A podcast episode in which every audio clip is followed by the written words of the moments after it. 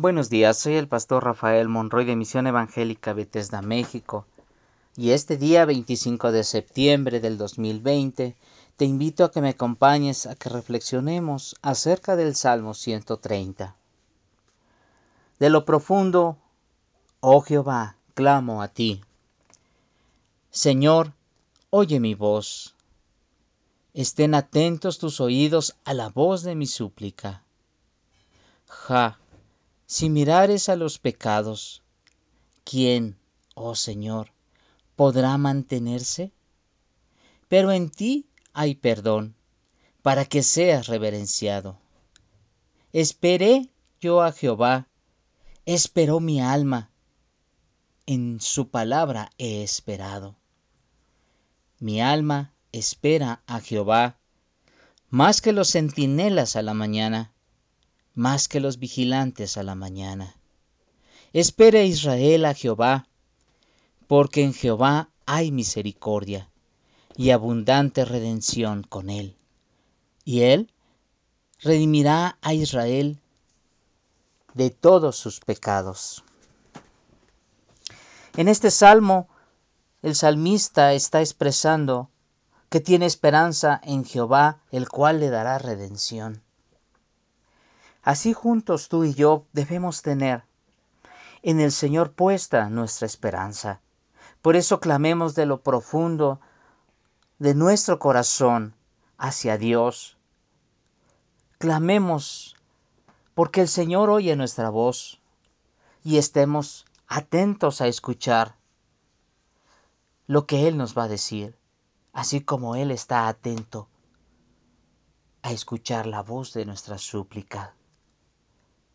No descuidemos lo que Dios nos va a decir.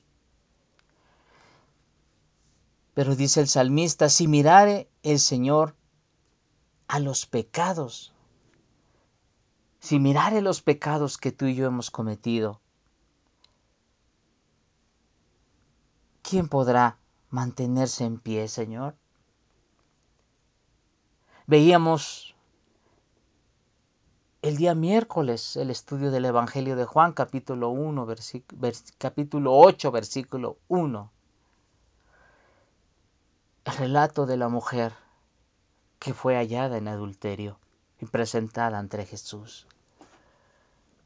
Y veíamos, Señor, que si así como esa mujer fue expuesta con su pecado delante del pueblo, si tú y yo, hermano, fuésemos expuestos por nuestros pecados delante de nuestro Dios, ya no delante del pueblo, que eso es vergonzoso y es, es duro, pero delante de nuestro Dios. Si Él mirare de esa manera nuestro pecado, no podríamos estar de pie. Así, así lo expresa el salmista y así es realmente pero sabemos y confiamos porque en el Señor hay perdón.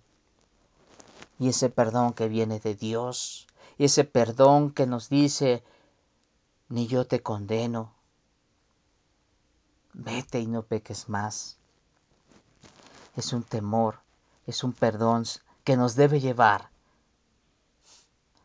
a reverenciar a Dios, a adorar a Dios. El salmista dice, esperé yo a Jehová, esperó mi alma, y en su palabra he esperado. Así es, nuestra alma espera a Jehová. Nuestra alma descansa porque Dios ha perdonado nuestro pecado. Ya no te acuerdes más de tus pecados. Si se los confesaste al Señor, Él ya te perdonó. Él ya no los toma en cuenta.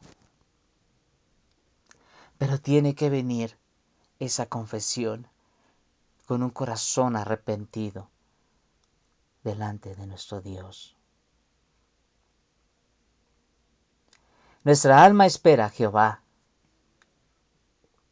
Y nuestra alma espera más que los que están como centinelas, aquellos que están vigilando.